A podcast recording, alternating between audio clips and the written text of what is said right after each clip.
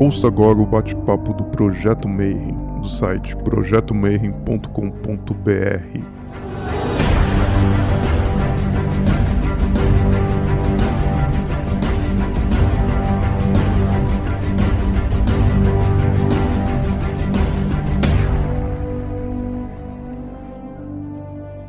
Bom dia para você que é de bom dia, boa noite para você que é da boa noite, boa tarde se você acabou de conectar aí no YouTube e tá para assistir mais um bate-papo Mayhem. E hoje a gente vai trazer um cara lá da África do Sul, na verdade ele é inglês e o cara manja mais magia do que eu, você e todo mundo aqui somados. E na década de 70 ele já estava fazendo o Abramelin. Então, só para a gente ter uma noção, é uma honra absurda para mim. Antes da gente começar, você precisa apertar aqui em legendas e depois você vai do lado e colocar configurar translate to português.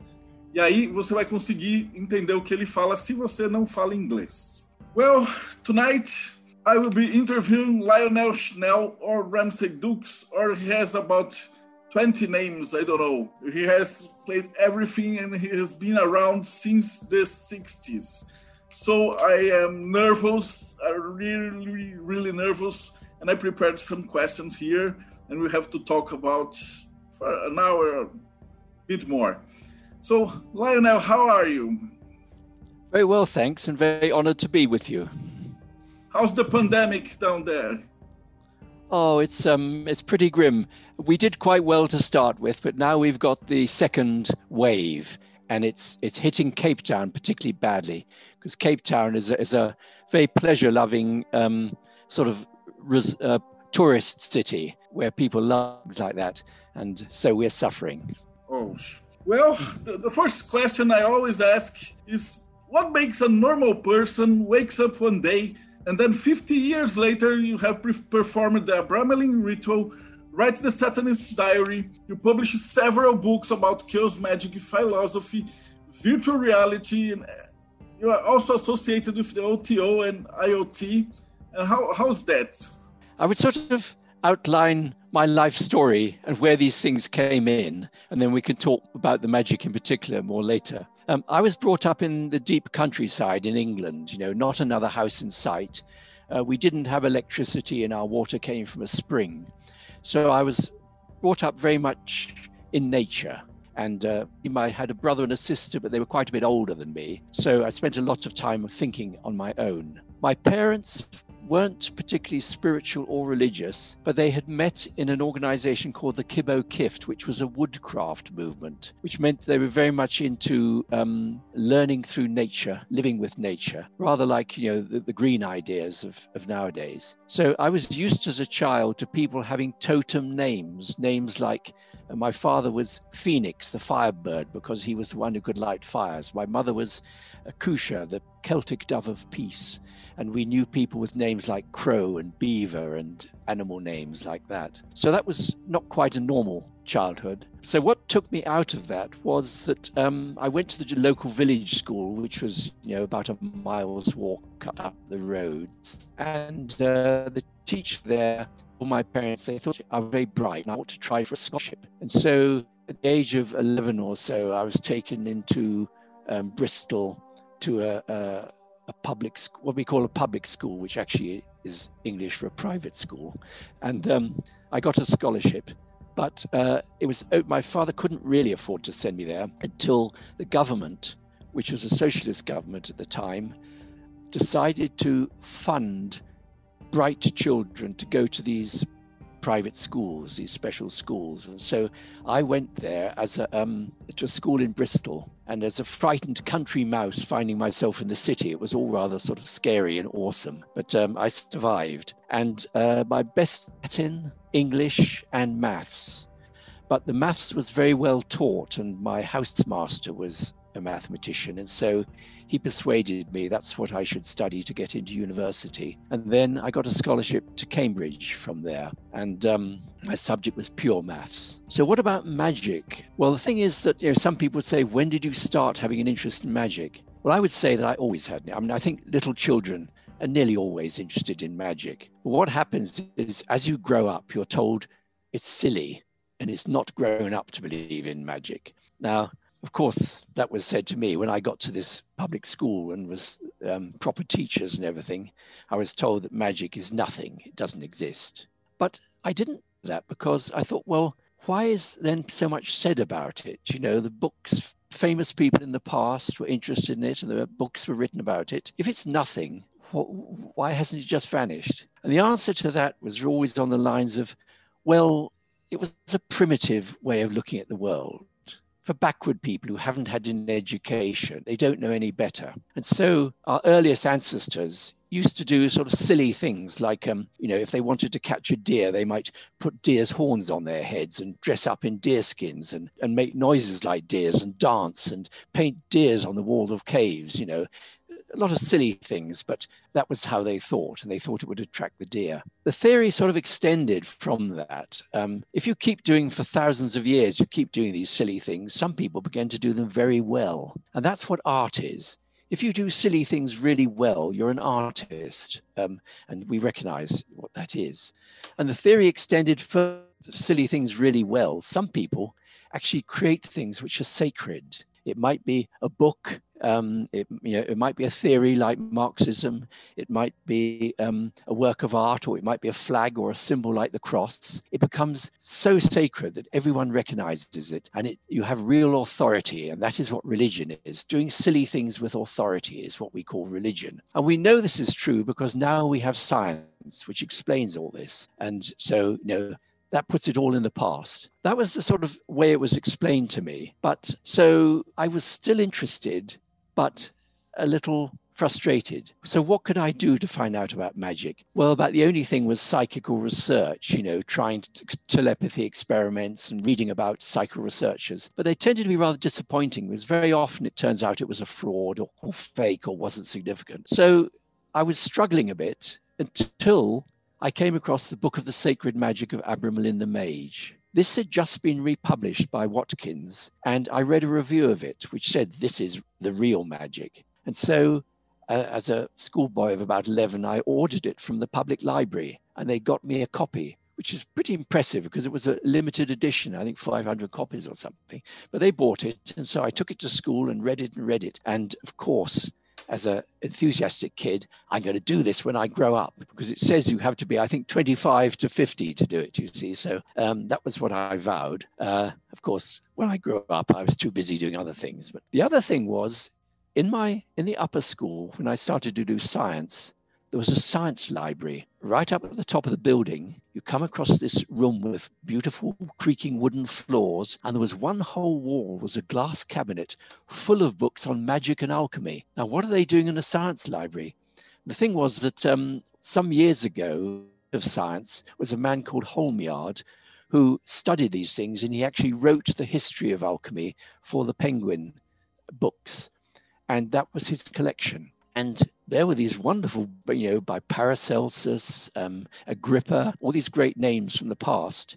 And I could take these books home with me in the holidays and read them and everything. And that was absolutely fascinating. It was a real sort of Harry Potter moment finding these, um, you know, this library of old leather bound books and, and even uh, manuscripts in Greek uh, uh and no, in, in um, Arabic of alchemy, things like that, going right back. So that sort of um, whetted my appetite and, and kept me interested. Then, of course, when I got to Cambridge, in the Cambridge Library, there was a very big collection of Crowley books. And there were interesting letters between Crowley and the librarian, because, of course, Crowley went to Cambridge. And the librarian was, at that time, was always trying to have every book. That was the objective of these university libraries to have every book that was published. And so you had these interesting letters between the librarian saying, I want a copy of this. And Crowley sort of writing back and saying, Why don't people buy my new stuff? They always want the old stuff and things like that, you know. So these interesting letters. But anyway, that's where I read up Crowley and I was very impressed. I liked his thinking. And um, say we can come back to that later what was so good about it. In the library, I also came across a magazine called New Dimensions. Now, this I discovered was published not far from where I lived in the holidays in Gloucestershire. And I went along, and it was a place called Helios Books. It was a a second-hand occult book service, you know, that sold books by mail order around the world, and it had a fantastic lot of stuff there. And so I got picked up much more occult information there. And the man in charge introduced me to Gerald Yorke. Now, he was um, one of Crowley's important disciples, a guy who actually um, financed 777, book, the Book of Correspondences, which Crowley published. And um, he had made a magical vow that he would collect all of Crowley's works. And so he had this fantastic um, collection, you know, not just books, but manuscripts and everything of Crowley's stuff, which later went to the Warburg Institute, where it still is there, including, you know, the original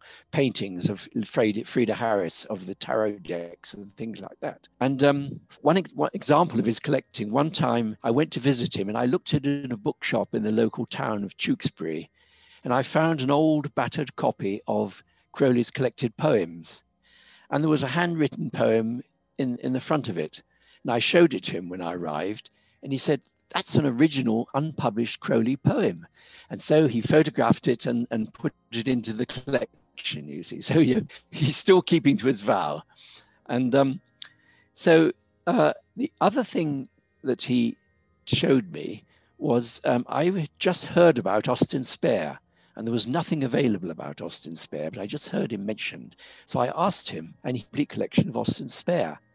But he said, a short while ago, I gave it to a man called Kenneth Grant um, because he wanted to write something about it, but he hasn't done anything yet. And the only book he had left was the Book of Pleasure, which um, he lent me. And I found it was fascinating. And actually, it start, I started collecting all the Austin Spare books I could um, which were very, very, few and far between. And I wrote a thing um, called Spare Parts, an essay describing the Book of Pleasure and its theories, which uh, later became an influence on the chaos magic current. So that was um, sort of what kept my interest going. Um, after university, I became a teacher. Teacher, I became a civil servant. I was a, I was a stressman in aircraft stressman. Really, I was drifting. I didn't really know what I wanted to do. And I was, you know, trying different things. And it wasn't until uh, the 80s that I became a freelance technical writer, which is what I remained. Meanwhile, um, in the mid 70s, I met Christopher McIntosh, who is now known as a um, historian of the esoteric and masonry, masonry and things like that. And he wanted to produce a book which was a series of essays on topics which were becoming interesting in the you know, 60s, things like yoga, meditation, things like that. And he said it would be interesting to include in that collection an article about Western magic because it was sort of people didn't know about it and it would be interesting. And he asked me to write an essay, which I did. I wrote an essay on magic, but the book never happened. And so I was left with this essay and I thought, well, it's a shame to waste it. I'll expand it a bit and make it into a book. And that was SSOTBME, an essay on magic, the first book that I published. End of the 70s, I did the Abramelin operation. And meanwhile, I was hearing about this chaos current, chaos magic, which was created by Pete Carroll and Ray Sherwin and a group of magicians up in the north of England and um, became very influential. And I realized that my works had sort of fed into that current. And so it was very much in my spirit. I became a member of a ritual group called Free Spirit. The society was founded by Gerald Suster, who wanted a sort of more academic discussion group um, to get to sort of high level magic. And he got in a lot of people who'd written books, who were really academic students of or you know, academic experts on magic. And they included people who'd written books, Ellic Howe, um, Gerald Suster, Nicholas Goodrick Clarke, um, who later became taught esotericism at, at Exeter University, Bob Gilbert, who was an antiquarian who'd writ- written books about and Francis King, who was famous for magic, sexuality, magic, and perversion, and other books on magic, and Tanya Luhrmann, an American academic, an anthropologist who'd come to England in order to study magical groups. And she wrote her thesis in a book called Persuasions of the Witch's Craft, which is quite a respected book. So people like that were there, and, and I was a member of that. And that's where I met person who wanted to start the OTO in England again. And um, asked me to initially I was the secretary. I initiated and came. So that's the sort of um, oh yes, and from that time, I became eventually stopped at drifting and I became a freelance technical writer. So that is really my response to your first my life and how magic was a, a thread that ran through it. And you were a mathematics. So how did this oh mathematical mind saw the chaos magic theory? And what was magic to you back then? Right. Well, mathematics was my main subject at school, but we had to do some physics, you know, as part of it. You had physics, maths, and higher maths. And I saw physics, science, as very much about saying no. Rather like religion and science, they say no. Religion tells you what you, you know, thou shalt not do this, that, and the other. And science also is a bit like that. Because if you um, decided, you know, science is about experimentation. So if you decided, you said to your science tutor, let's um, do an experiment to see if praying to angels helps cops go, he would say, no, that's ridiculous. Angels don't exist. You know, if you said, let's look at the sign of the zodiac and how it affects something, they say, no, no, that's nonsense. You know, astrology is nonsense. No, don't do that experiment. Now, maths actually is very different. One day, our maths class, a, a teacher came in and wrote on the board, let i be such that i squared equals minus one and he had a rebellion on his hands. Because we'd had this scientific training, we said, but that's there's no such thing. You can't have a square root of a negative number. It doesn't exist. And he said, well, think of it as another dimension. Well, where is this other dimension? Show us. You know, uh, we, we protested, we protested. And he said, the trouble is you've had too much science. And eventually he quieted us down and he said, okay, call it an imaginary number. So let's see how it works. And so he did the algebra of imaginary numbers and it worked. Okay, it worked as a piece of maths. So what? The thing is, it not only did it work, but it actually cast a lot of light on our real world. You know, electricity theory is based on it. Most modern science depends heavily on imaginary numbers. So to the mathematical mind, the fact that it didn't exist didn't matter. You see if it works. And really, that's the same approach in um, magic. You know, um, going back to the idea uh, if we pray to the angels, will it make our crops better? Well, so what if they don't exist? Let's try it. Let's see what happens we pray to the angels. Wow, we might get good results. You see, it's um, it's a different mindset, a much more liberated one to me. So these ideas, they could be just imagination, but they can have real results, and that's quite a subversive thing. And um, this maths worked like that in the past because, so there's this idea of things have to be real to study them, and maths says, no, they don't. Imaginary things can be just as effective. Now, back in classical era, they were very scientific. There was what they call the axial age, you know, of um, Confucius and um, Buddha and um, Socrates, all very anti magic, anti religion, very sort of rational thinkers. And this tradition of rationalism became very strong in Greece in particular. And there's this idea of everything is made of atoms. They believed in this atomic structure. But the mathematicians put this problem to them.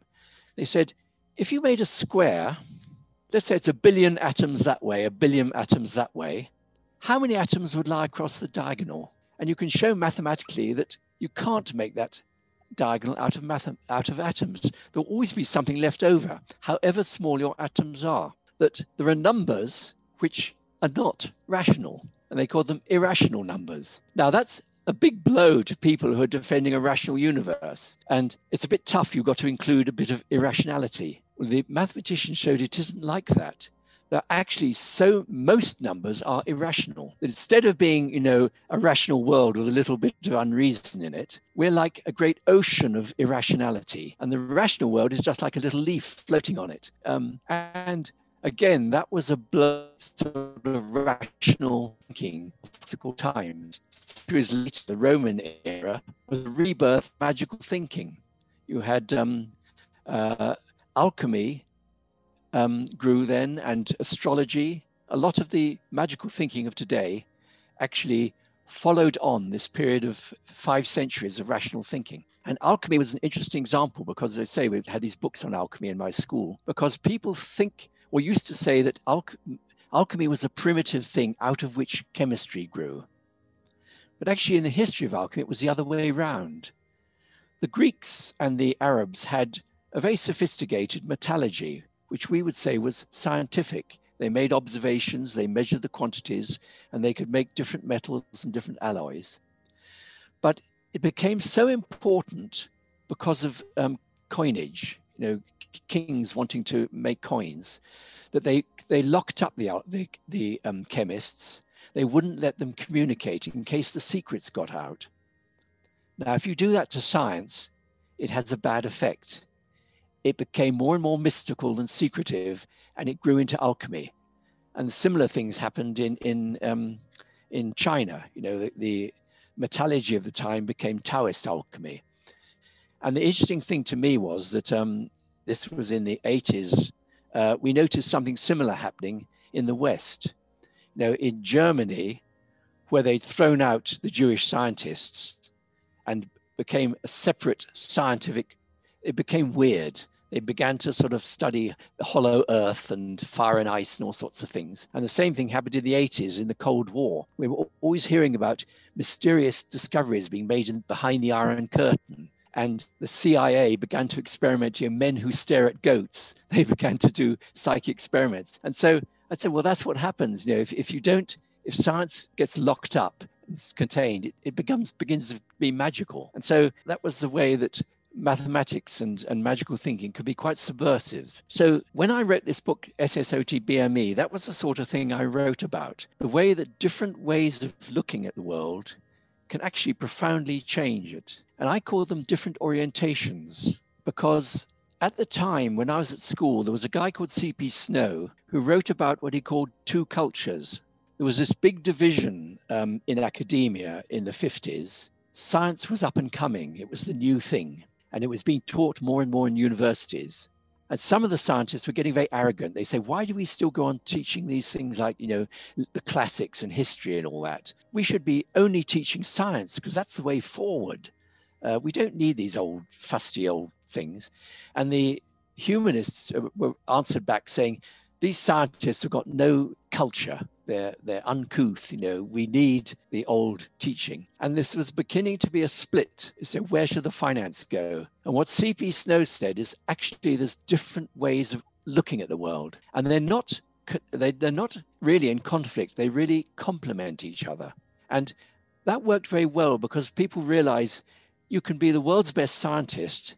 It doesn't stop you going to an opera and having a thoroughly emotional experience in fact it's probably good for you you know, you just know to keep the two things separate. And I thought that was very interesting. And I said, well, what about religious thinking? That's another culture, which no one had mentioned at the time. And then I realized there's another way of looking at the world, which I called magical. So I saw actually there are four different ways of looking at the world. Now, when people hear that, they tend to say, well, how do you define magic? Now, one of the things of magical thinking is it doesn't need definitions, it's more about directions. And that is a bit, that is strange because religion and science, on the whole, like clear boundaries. If you say to a religious person, you know, are you Protestant or are you Catholic? You don't expect them to say both. You know, it's one or the other. Muslim or Christian, it's one or the other. They don't say both. And in science, things need to be well defined, clear boundaries, otherwise they're not meaningful. But in magic, uh, and art is different. Art is more like magic. I know there are many distinctions in art, you know, surrealism, postmodernism, all that sort of thing. But artists on the whole, they like to break those boundaries. You know, boundaries are there to be jumped over. I, I prefer to call myself um, a free thinker, not a surrealist or whatever, you know. And in magic, all the classifications overlap. And that sounds weird.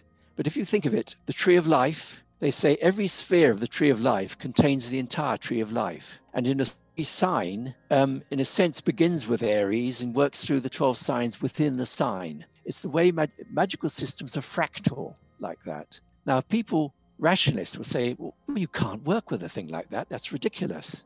If everything is enclosed in everything else, you can't think like that. And I say, yes, you can, because we do that when we think in directions. Now, Cape Town is a very southern town, and Oslo is a very northern town. But actually, in Cape Town, there's just as much north as there is in Oslo, and just as much south. We have a northern suburbs and, and so on. And it's because it's about a direction, not a definition. And I said that is how um, these cultures are like that. So, for instance, um, science, strictly, the method of science is you do tests, you make observations in order to test if one of several theories, whether it is true or not. And you can show if it doesn't work, then it's probably is inaccurate or false and you can get rid of it. That is strict science. But science is actually done in um, some people, like um, Stephen Hawkins, he looked at the field of science, which had many conflicting ideas like um, gravity, Einstein's ideas, and quantum physics, which conflicted with each other. And it was a bit messy.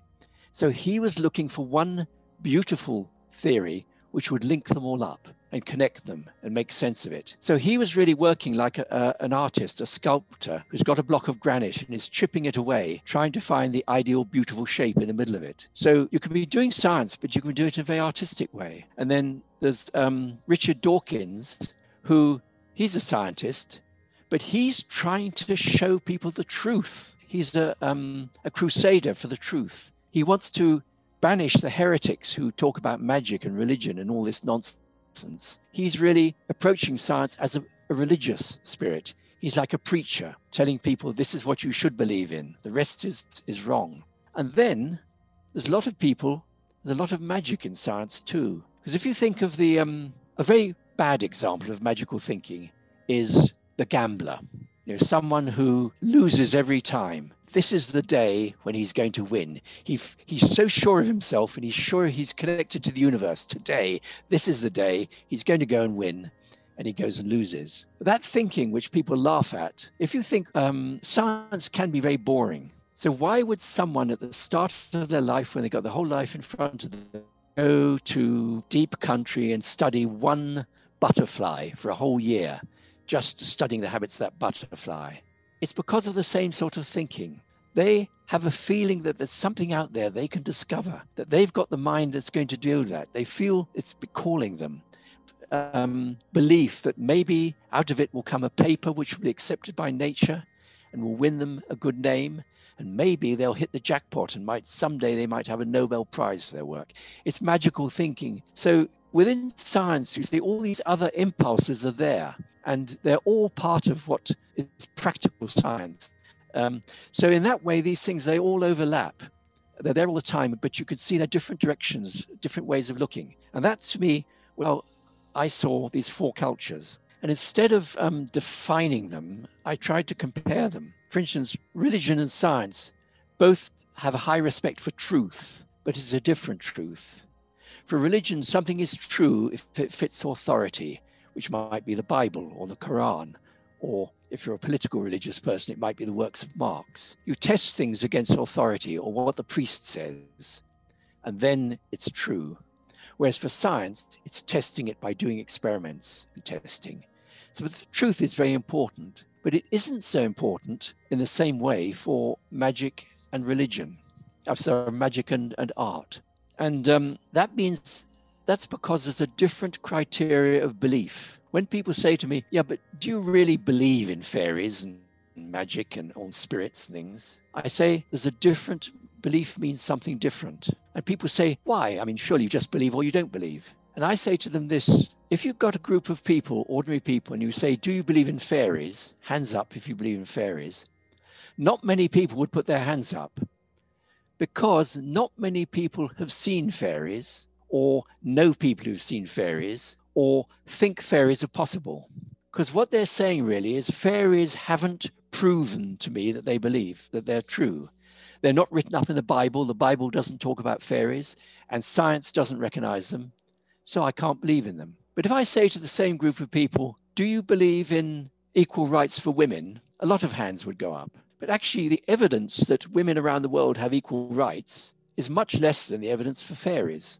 Um, but people believe in it because they're doing something different. What they're really saying is, I'm giving a, a gift of belief to equal rights of women. I'm giving something to that. I'm supporting it, if you like.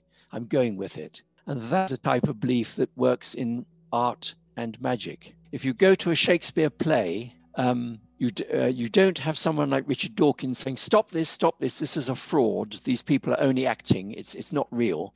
It's not good history. you give a gift of belief, you go along with it, and you can have an amazing experience. You can learn things, you can learn truths from a Shakespeare play, uh, even though it's not true. It's quite a different thing. You can learn truth from a painting, even though it isn't true in any sense. And there's the same thing with magic. If someone takes a tarot pack and there's ancient wisdom of the Egyptians in these cards, and I'll give you a reading, the skeptic will say, well, that's nonsense. You know, that tarot pack didn't exist before the Middle Ages. You know, it's, but what the person is doing is giving a gift of belief. Go along with this idea that's got ancient wisdom. And the more you can do that, the better reading you'll get. It's again, like with art, you give this gift of belief. And, and so, in that sense, I believe in magic, I believe in fairies, all these things, because I'm going along with it. It's something that I'm, I'm doing, and um, I get results. When I say res- I get results, there's actually that's another difference between science and magic is how you judge success. In science, you have to make predictions ahead, which are precise and that people can share and agree. And the whereas in magic, you judge the success by looking back subjectively and deciding for yourself if it work. And an example of this really is a healing ritual, where if there's a group of people and one of them has got cancer or something, and they do a healing ritual, now inside themselves, they probably see him, the cancer, but it doesn't usually work like that. Very often, something else changes, like the person looks better, but he says, No, no, I'm still going to die in six months' time. But my attitude has changed. I'm now going to really live my life for those last six years, those last six months, because before I was always living in fear. I wasn't really living. And what's interesting about that is that um, the people who go along realize a healing has taken place, though it wasn't quite what they expected. And the scientists will say, well, that's nonsense. It's just a change in attitude. You know, nothing has happened really. But that sort of healing can be very powerful it can affect the whole group of people, it could change their lives, a healing like that. And what is rather fascinating is that sometimes when that happens, the person will actually live longer. Instead of dying after six months, they'll live another three years. And people say that shows the magic has worked. Whereas actually, the real magic success was that change that took place. And you can always explain the living longer in scientific terms. Oh, because he was more positive, his um, his immune system was was improved, and therefore he lived longer. You can explain it away, and people say, "Ah, oh, but the magic worked." Whereas actually, the magic, really, that change in consciousness was the fundamental change, and the good benefits that came from that are an example of how the world changes if your mind changes which is very much the way magic works. So when I wrote my first book, SSOTBME, that was the sort of thing I was writing about. And I was afraid I was writing a theoretical sort of book. So I was very pleased when Gerald Suster reviewed that book and he said, This is the book that's put the magic back in magic. And the reason is that, um, you see, magic had survived the 50s, that very skeptical time, by becoming psychological. Writers like Dion Fortune, Israel Regardie, on the whole, treated magic and, and W.E. Butler treated magic as a sort of an inner exercise, um, a thing you do in your mind, um, in visualization. And so people, even in the 50s, could believe in magic in the sense that it was like a psychological journey you did, it was a form of individuation. And so the idea grew up that magic was really that's what it was. It's a sort of psychodrama, you know, an inner working. But in SSOTBME, I pointed out how your beliefs about the world, how much actually they affect what happens. And so Gerald said, This is the book that put the magic back in magic. And I was very flattered by that. I was very pleased because he saw that was a sort of turning the tables. It was getting back to the idea that thinking is so fundamental, your view of the world is so fundamental, it actually can cause magical things to happen. And so that was um, very important for the chaos current which evolved, a realization that to change your beliefs and you can change what happens. The world you experience changes. And so, you know, that was an important part of that. So that's really was um, that was the chaos magic theory, which um, how it fed into it. A realization that it's changing your mind, the way you think, actually changes the world around you. And um, yeah, it opened up practical math for the genera- next generation. Um, this was before you made the Abramelin. Eh? So my next question yes. is, What is the Abramelin ritual? Uh, why did you decide to mm. perform it? And how was the process? Did it work?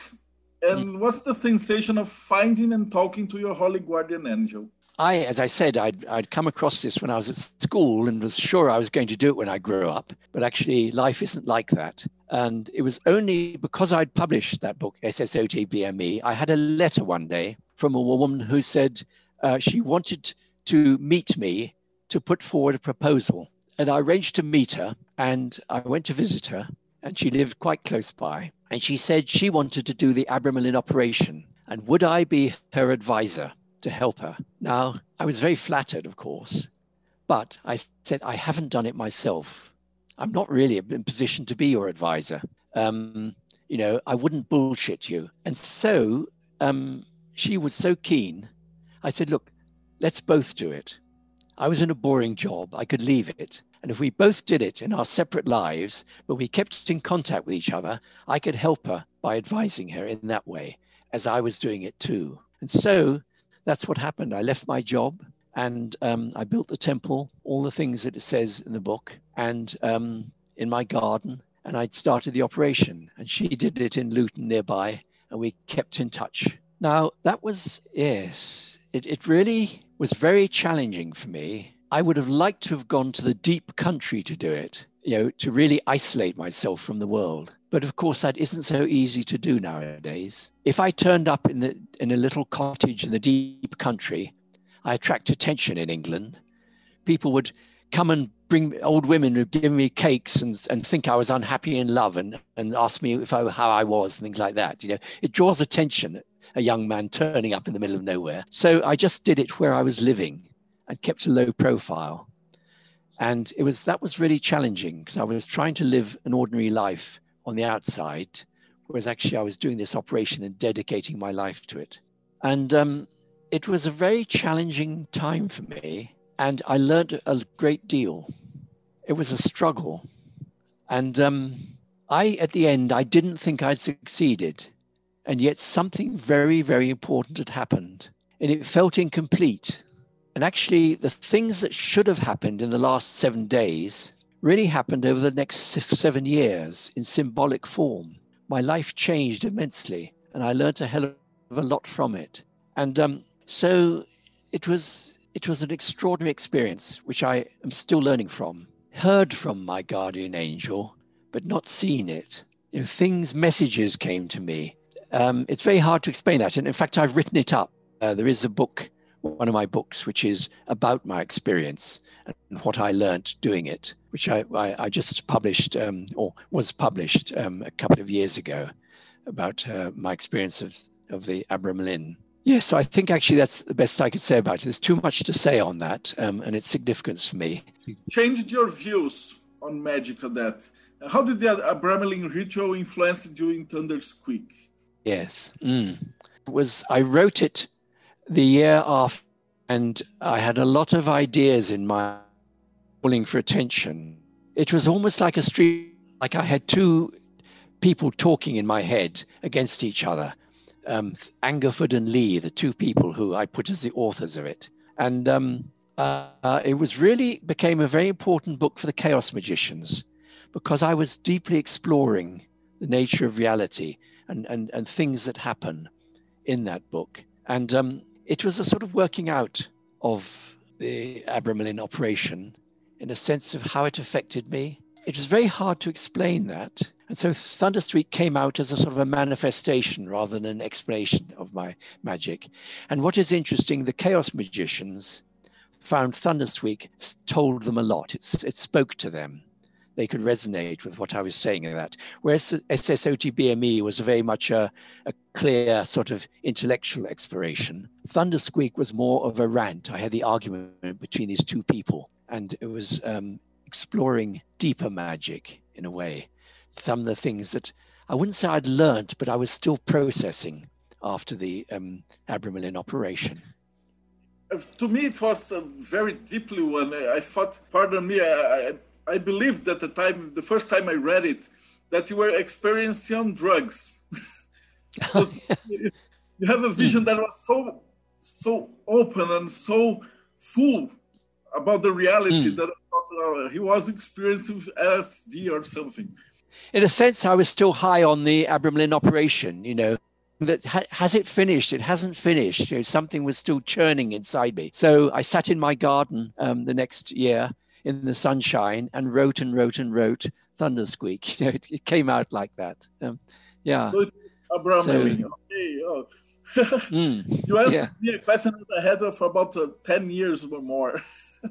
mm, yeah. And in 1987, you wrote about the concept that we live in some sort of virtual reality that was later mm. explored in movies like The Matrix and everything now. Yes, yes. How do you see the development of computer graphics and virtual reality as it is today, in parallel with mm. the development of magic and chaos magic, 40 years later? Mm. Because at that time, yeah. didn't have what we mm. have today. Today, we do have virtual reality. When I was at school, there was a guy called Professor George came and talked to us about uh, the idea that of we're computer computer thinking, computer minds, artificial intelligence. He argued that uh, you know that we would be able to create computers that think like humans and and and um, have art in them. And the people I was with were all what we call art students more. You know, they were doing English, um, English, foreign languages, things like that, history. And I was a mathematician, and um, they were protesting about this. They're saying, "Yeah, you know, um, how could um, how could a computer um, do something creative? Things like that. These questions." And I was thinking rather differently. I thought this is amazing. If myself is made up of information in a, an information structure, I began to see possibilities rather than limitations in that. If that same information structure was reborn in another mind, I would have reincarnated. If that information structure was reborn in a computer, then I could live inside a computer in an art, what we now call a virtual reality. So I saw this as an amazing opening up of ideas, whereas they saw it as a closing down of, of you know, their belief in art and everything like that. If a mind is in a machine, then you could put a whole society into a machine. You could have a world which was a complete world, and people in it would think they were in a real world. That was the sort of thing I was exploring. And um, the first thing I wrote along those lines was in about 1970 when um, uh, I don't know if you know von Daniken was talking about the idea that people had come from outer space and had left monuments on the earth and ideas on the earth which showed that they, we'd been visited by space people and the problem with that argument was there didn't seem to be any remains you know there was no remains of spacecrafts or, or obvious signs that they'd been there now i had this idea that everyone was getting very worried about overpopulation. You know, will the world be able to support billion billion people in the future? And I had this idea. Well, why don't you make what we now call virtual copies of our world? Make a million of them, and then download people's minds into those things. And so I wrote a story where this happened. And so in that story, the person who'd invented this idea, he was the last person to be downloaded, and he found he was coming around in a in a, as a tribal sage. There were lots of young children all around him, and he realized they'd been born into this virtual world. And his world, the real world, was now a myth. It was just something people talked about, and soon they would forget about it. And so he thought, gosh, what can I do to leave my mark? And he decided to build great stone monuments with careful geometry in them. And the idea was, of course, that this is the world we're in, had been left as a message from someone you know, from the real world, and, and we were in the virtual world. And so I wrote that as a story in about 1970. And it wasn't until about 10 years later I returned to that idea um, because people were beginning to look for the, the theory of everything. People like um, Stephen Hawkins was trying to work out the theory, you know, the mathematical equations which lay behind our whole world. Now, I thought to myself, if he found those equations, how would you prove they worked? you couldn't get enough matter to make a universe to prove it worked. The only way to do it would be to model it in a computer and see if you got a big bang, if worlds formed just like ours. Um, that would prove that you know this is how the universe is made up. But where would you stop? If you just found you know planets forming and suns forming, the religious people say, "Oh yeah, but you haven't got any life there. this isn't the real thing, you would have to keep it running and, and keep looking at it until you found a planet where life formed. Then the religious people would say, yeah, but I mean, you know, you've simulated life. This isn't people. So you'd have to wait until intelligent beings like us evolved. And they'd say, mm, yeah, I, th- I, think, I think they're just models you've made, you know, like us. So where could you stop? In fact, there is no stopping point, but the best you could do was to keep running it until people on that planet get the idea they discover science they discover what the world is made of and they too make a, mach- a computer model of their world and do the same thing as we have done. So i said if um, the world is as the scientists say it is you know and it's, it's all based on mathematical things people would make a model of it and that would make a model and that would make a model. Any one real world would produce a cascade of virtual worlds following the same pattern. And so it's very unlikely we happen to be in the original one.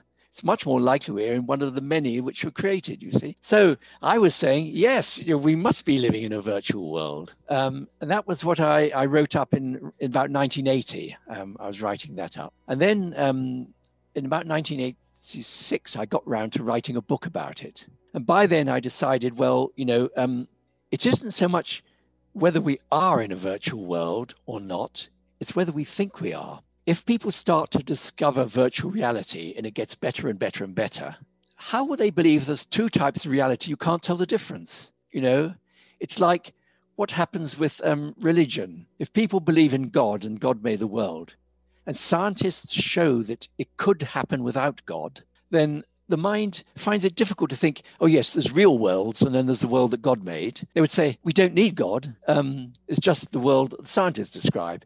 I said the same thing would happen if we start experiencing really vivid virtual realities. Why should we think there are real realities and virtual realities? You can't tell the difference. Everything must be a virtual reality. So that was the sort of line I was taking then. And um, then I discussed how they might arise out of nowhere, these virtual realities, in the same way life evolved out of chemicals, things like that. Maybe information processes could just develop virtual realities. And so that was the sort of thinking I developed. And I wrote it up as this book called Words Made Flesh. And when I first wrote it, we didn't have the term virtual reality. So I wrote about uh, mathemat- you know, computer models of the universe. And it was when I republished it in 2000, I called it uh, virtual. I put virtual reality in the sub term for it. And of course, with the Matrix and all that in the 90s, um, the idea was much more. So, in a way, it was a book which was very much ahead of its time, but a bit dated for that, you know, because I spend a lot of time arguing that that um, in a computer original ideas can manifest. You know, um, it can be creative in a way which we now take for granted with artificial intelligence. So in that way, it's, it's a sort of outdated book, but it still goes further than the current debates because I explore what difference would it make to our perception of the world if we start to think that we're living in a um, in an information universe, you know, and what difference does it make to our views of magic and our views of religion and things like that. So it still explores further than um, than you know a lot of the discussion which is still ex- extant about virtual reality. So that that is the value of the book, I think. It's an interesting idea because you see, there's this idea that behind our world there is a spirit world, and what I provided was a very interesting model of that, because if you're on a playing a computer game, you're in this you know a 3D world and you're running around doing things, but behind it there's all this software which you don't see it's like another dimension. You know, it's not there. And this is very analogous to the idea of a spiritual world. You know, here am I, here are my hands, I'm doing things. Um, I'm born, I'm created. But the spirit world is a sort of another dimension behind it all, which is making things happen, which has created me. Well, that's very analogous to the idea that um, we're in this 3D game, if you like, but the reality behind it is software which is running all the time and we don't see it we don't all we can see is what it manifests so it's a very suggestive idea and very interesting for magicians i think because the chaos magicians created a form of magic called cyber magic where you're really taking this worldview and you're trying to get up into the high level software higher level software in order to bring about changes. And um, it's a it's very it's a very suggestive analogy that I think, and um, I think it's a lot more work can be done on cyber magic and this idea of we're living in a virtual reality. That that brings me to mm. the next question, because if words can change reality, how do you see this post-truth, mm. fake news, media manipulative battle that we are exposed in social media? Because everyone is just trying to manipulate the words with words. So mm. you, your word, yes. words made Flesh. Now you got words made Facebook, and whoever mm. tells the better story convinces everyone. And the reality is that, and you have bubbles. I see this as one of the examples of we're moving. Um, I have this idea of cycles, which I describe in SSOTBME, that instead of the linear thing going up and we reach the final point, which is scientific thinking, I point out that actually magical thinking comes after scientific thinking. And I've already given that example, you know, that the Roman era was a time of magical thinking, whereas the earlier classical era was a time of scientific thinking. And I've seen this in my own life, you know, that um, the 50s, I say, was a very uh, sort of down to earth scientific view of the world. Science had all the answers, but it was followed by the 60s and a magical revival. The same thing happened to Victoria times. So I was arguing that actually magical thinking follows on from scientific thinking and it's more sophisticated in many ways. And um, I justified that. Now, I think that is what is happening now. The world is moving more towards magical thinking, but it hasn't learnt how to go with magical thinking. So, for instance, Max Harris has got a very interesting podcast. He discusses things like artificial intelligence and, and views of the world and post truth and things like that. Um, he was very concerned about this post truth and what Trump's saying, things like that, saying that we're losing that sense consensus view of the world. We need a solid all agree on. See, there was this big concern that if we don't have a unifying sort of um, uh, consensus reality, then the world will fall apart. This is what Max Harris is very concerned about, and some of the people who spoke with him. Now, I realize that um, a chaos magic exercise which Pete Carroll described is you try out different beliefs. And he said, you know, have have a dice and have six different belief systems. One might be the scientific reality, another might be the view of the world, another be the Theosophist view, another might be the Islamic view or the Buddhist view. And you throw the dice, and for a week, a month, or whatever, you live that reality and you see how they work. Now, so that um, this is like the games layer I talked about um, of chaos magic. Platonists have a sort of truth layer. What is the truth behind this universe? You know, the scientists say the truth is it's a material world and you can discover everything by studying the material world. The Christians say, the Protestants say it's all in the Bible. If you study the Bible, you can discover the truth about the world, and so on. There are many different truths. And I said that magicians have a games layer which they realized, well, you could choose which truth you want to live for the time being. And um, it's like playing a game. Okay, today I'm going to believe in astrology. Tomorrow I'm going to believe in the I Ching, um, different systems. And um, it doesn't matter that they don't agree. In that sort, I don't need this consensus reality. It doesn't worry me that the different people believe different things. I can sort of surf between these different beliefs. Now, but people are very worried about it. They say, like, do you remember that um, there's a, a movie on net on Netflix called The Social Dilemma about how we can be manipulated by social media. People find out the patterns of our thought and then they can make us do certain things. Well, that doesn't work very well for me. I have all these adverts appear now. I ought to be a really good candidate for um, you know targeted advertising because I've been on the internet for ever since it began, you know, and I and I do a lot of internet shopping. It's as though they're getting it very wrong, and I think it's partly because as a chaos magician, I am not locked into um, these various different uh, labels that we have. And this is one of the things I learned from the Abramelin operation. It was like a peeling away of the things, my beliefs about myself was an important part of it. And I gave the example, you see, okay, I'm British. Now, for a lot of people, that's a lot of what I am. I'm, I'm, a very British person. But I'm living in South Africa. And if I change my nationality, would I stop being me? No, I wouldn't. Um, I'm educated. But what if I hadn't got that scholarship and I hadn't gone to Cambridge, would I not be me? No, I'd still be me. And it's it's like all these labels that people use to define themselves and society gives us to define us. You realize you can detach from them. I used to call it peeling off when i did the Abramelin operation but actually it's it's i'm still british. I'm still educated but it's like i'm not attached to that. Now a lot of this politics is about manipulating those labels. If I was talking to, it was a crowd and the supporters there, and there were a lot of um, uh, people from Harvard and Yale, I might say something like, well, as any educated person knows, blah, blah, blah, blah, blah. And that saying that, I've got all this of Harvard and Yale people listening and the Trump people not listening. It, people, politicians use these sort of labels to manipulate us. But if you've gone through this exercise of detaching from all those labels, they can't use them to control you in the same way. People are quite frightened of this exercise because it's what's important to them. And so they can be manipulated by politicians. Okay, so if you detach from these labels, um, you're less easy to be manipulated politically. And people are a bit frightened. They think if I, but I take off these labels, there might be nothing left. But what is interesting is the nothing that's left is enormous. It is actually your common humanity, something you share with everyone you know, and, and it, it's very hard to reach it. But it actually, at the end, it's a very big thing and it links you to other people. So um, that was one of the things of doing the Abramelin that I learned.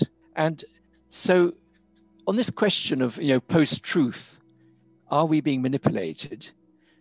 The answer is we, we have to learn how to think magically, how to work magically, rather than rejecting it as, as a stupid thing from the past. Because, for example, the important question, the with religion and science, I said, are very much addicted to truth. You must know what is true, otherwise, it is nothing. But actually, there are many half truths. And I give that example in art. You know, a Shakespeare play as history can be completely untrue, and yet it contains great truths about humanity. Um, so, in the same way, uh, for magic, it isn't whether it's true, it's whether it works that's important. It doesn't matter. You can't don't have to prove to people that the tarot pack is based on Egyptian wisdom. You just have to see if that idea works and if it gives you good readings and so on. And so um, the question you should ask if Trump says someone or some politician says something which um, you don't believe in is not to, to, rush to find out whether it is true, because that really is a bit of a dead end. You know, people get so worried about what Trump says isn't true. Instead, you say, what, why is he saying that? What is the reason he's saying that? And I gave an example of that. Um, magical thinking is uh, put symbols and their thinking. Um, it's different from a logical argument. And I gave the example of Guinness advert. Guinness is good for you. Now, you could get very worried about that and you could try to test whether it really is good for you. A thousand people give them Guinness, who gets better and all that. But instead, you say, why are they saying that? And you realize it's a good advertising slogan. Um, taste of Guinness is a bit medicinal. You can feel good drinking it. Yes, you could say it's good for me in reasonable quantities. And it isn't about the truth, it's about its effectiveness. And so if a politician says something like, you know, Britain would be better if it left the European Union, game uh, could say, let's try this game. The town I'm in is very run down. It's full of immigrants that I can't speak to. Let's let's try it. And so you vote for going out with a lot of other people. But you see, a lot of people vote for that because they think it's true that we'll be better when we go out. But if you've just voted to try it as a magical experiment, you don't vote for that again. You vote against it and you give a different government. And what's interesting there is you have kept your power.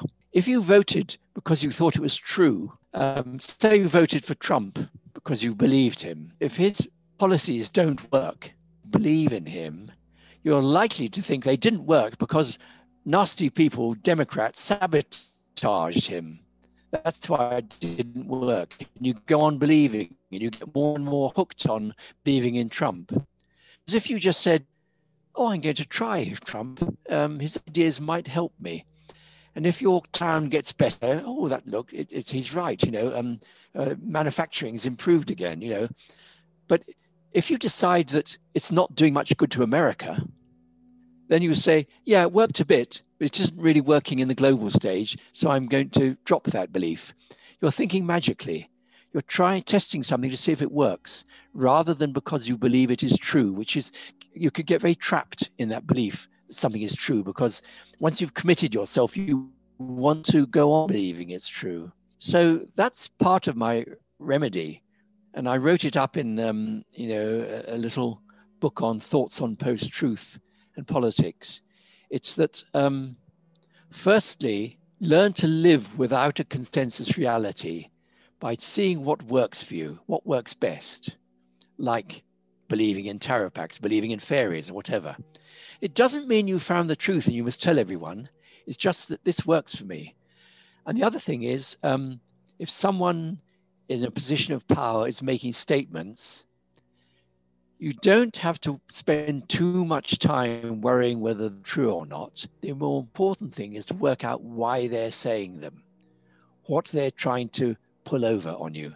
And in, in fact, they're inviting you to a game, a falsehood which they're offering you, and you can decide if it'll work for you or if not. And people have to learn that sort of more detached way of listening to politicians. Because if you um, vote for them on those lines, they are the ones who have to produce results.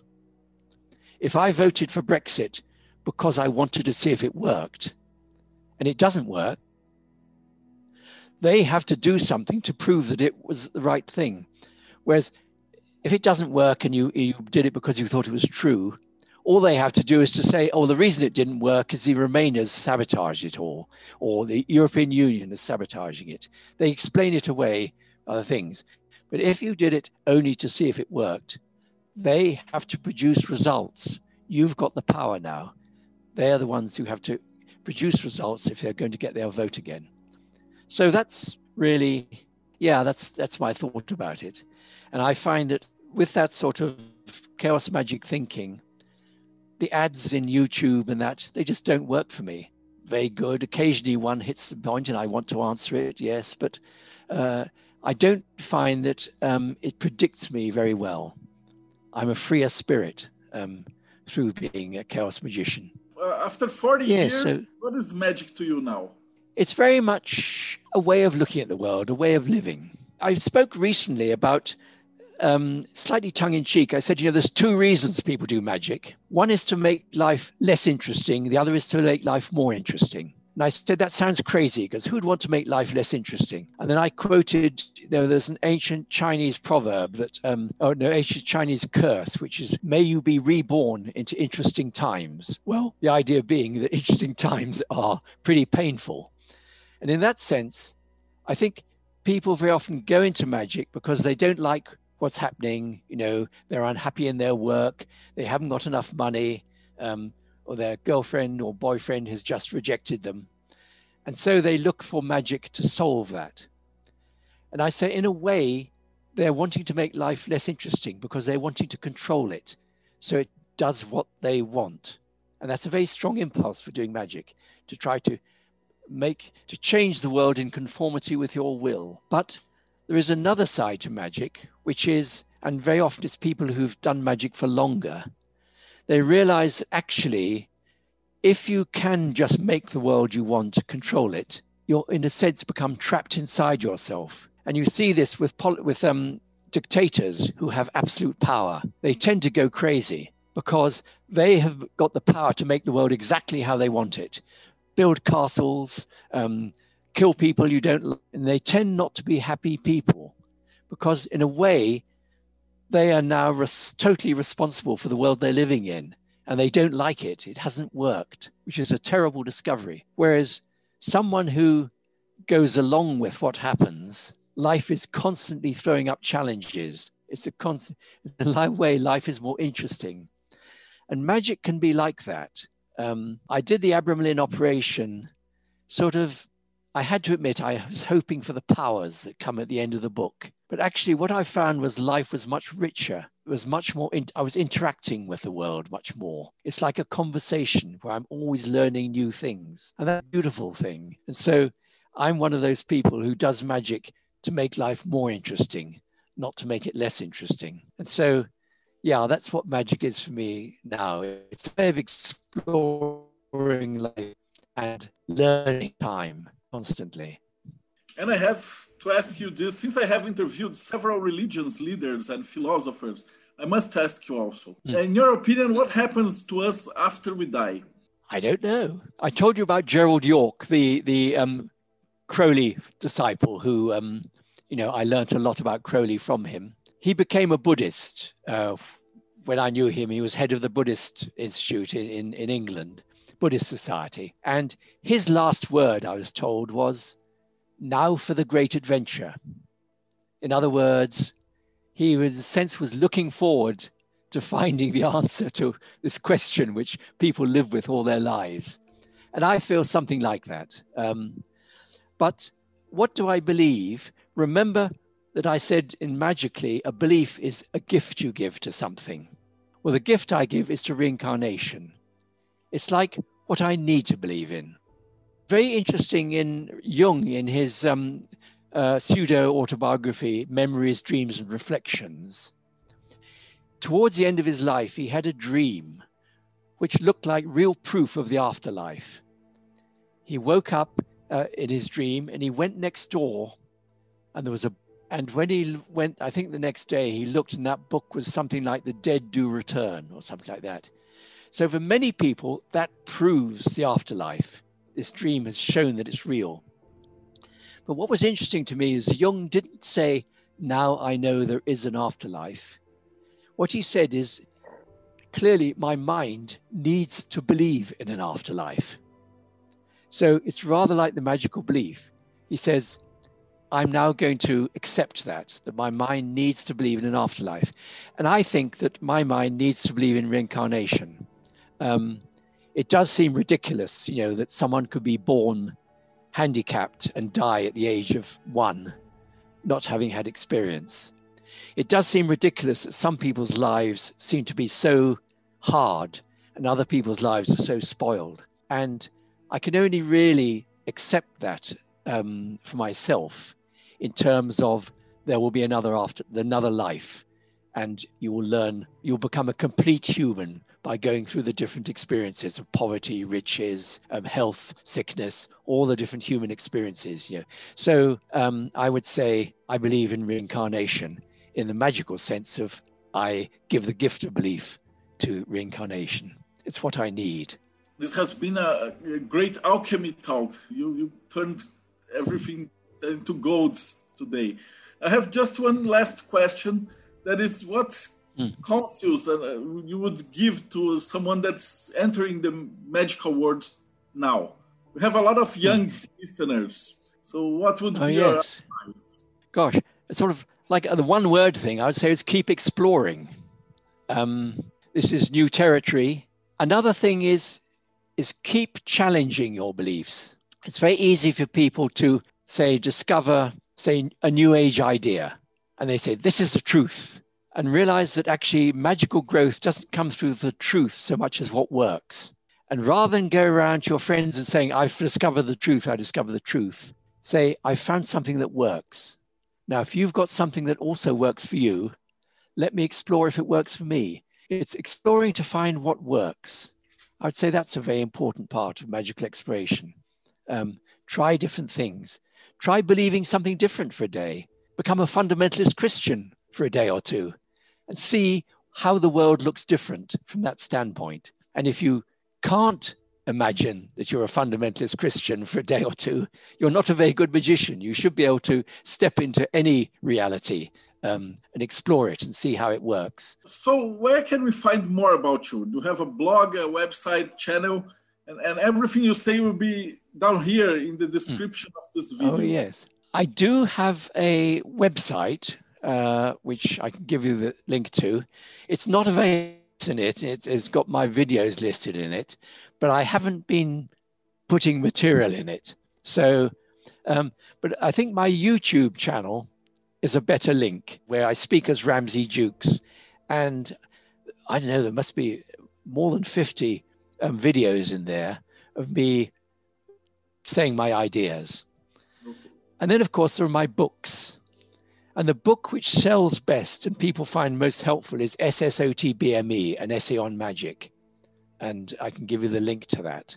And that is the book that I wrote initially in the 1970s, um, where I first, that book I talked about, is where I first expressed my ideas.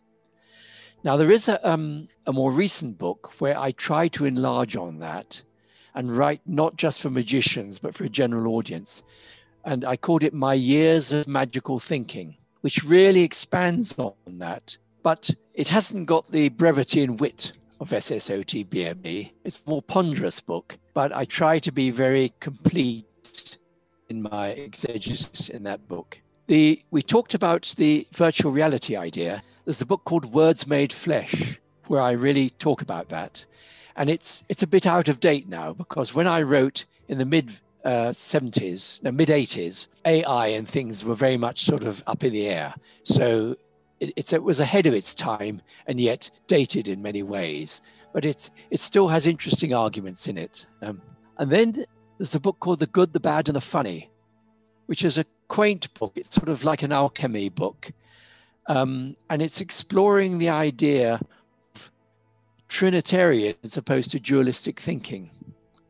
Now, a lot of our thinking is like good, bad, God, devil, um, true, false, science, religion, you know, polarized thinking like that.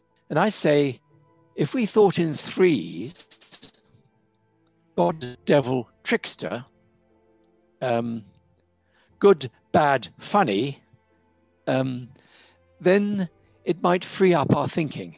And so that's a real ex- exploration of how the world can change if you start practicing thinking in threes. And so that's an interesting book. It's a bit different. Those are ones all I published. And I also published some essays, but they're probably better, you know, if you've read the main books, then you can follow up with the essays. But I've also had published by some a little book of demons where i look at the sort of the demons in our minds and how you can make a pact with them how uh, we're very limited in our thinking by certain fears beliefs bring different ways of looking at the world which is an interesting one the little book of demons and the other one, which someone has asked about, is um, how to see fairies. And that was based on a, um, an online course I did where you can explore the world through learning how to speak to fairies or nature spirits, or whatever you like to call them. And so I take the reader through a series of exercises, assuming that you begin a bit skeptical. And so I gradually sort of um, work, it's a practical book, work through the objections to open you up to this broader way of thinking so that you can experiment and in the end, you can begin to see fairies and work with them. That's how it's, it's meant to be. And it's quite an interesting practical book, which um, is based on that. And uh, let me think um, I've a book that I'm working on now, which uh, I said I would publish in um, 1992. I, it's only just going to come out next year, I should think. Um, is for a long time, I wrote a uh, satirical column called The Satanist Diary, where I played the role of this evil magician. And I've got this whole lot of characters, and it's playing with um, uh, current affairs from this sort of Satanist viewpoint. And people found it was very funny, and they always asked me to publish it. Well, I'm trying to do that now. I'm, I'm busy with my um, with my QuarkXPress laying it out and everything. And that's by the Honorable Honorable Hugo C. St. John Lestrange, which is another pseudonym, if you like. I have a question from Breno. He said, What was your experience with the IoT and the OTO? The trouble with the OTO for me is, is it's very formal, and I'm not a very formal person. So I've sort of moved up the, the I did the initiations which worked very well for me up to a certain point, and then I lost track. Um, I can't remember, sort of seventh degree or something. I represent the OTO in in South Africa, um, but my heart isn't in it quite so much. The formality doesn't suit me, and so that way I'm much more of a chaos magician. although I respect, you know, that some people get a lot out of the OTO and its formality. And I very much respect Crowley and his ideas. Now, the IoT, um, I never moved up that hierarchy. Uh, my spirit was much more in chaos magic. Um, it's much more in line with chaos magic. And but I never really needed to be in a formal group. Um, I just kept exploring my own by the chaos magic fraternity. They fit very well. But um, say I did at the first level, but I didn't do more. I went my own path. So I think of the two, I was never very much deeply into the IoT, but it is closer to my way of thinking. Well, thank you so much mm. for your time. It, it, was one of the greatest interviews I had. Uh, I'm very thrilled. And for me, it was a, a very great honor, sir. Thank you so much for having us for oh. this conversation. It's wonderful you say that because I was afraid, with all the breaks and everything, that I might have been a bit incoherent. So I, I hope I gave value, and it was um, the fragments add up to something. And thank you for the honor of joining you. We had a lot of other viewers, listeners in Brazil. Uh, it's not everybody that speaks English, so we have to, to mm. put subtitles and everything down. There were lots of people mm. who really want to listen to you they will do that later mm. in YouTube with the subtitles, oh, but yes. thank you so much. E para vocês que acompanharam a gente até agora, não esquece, segue o canal, dá like e dá uma olhada, porque essa foi a, entrevista número 120, então a gente tem muita entrevista para trás. Segue o canal e a gente se vê aí no próximo Bate-Papo Meio.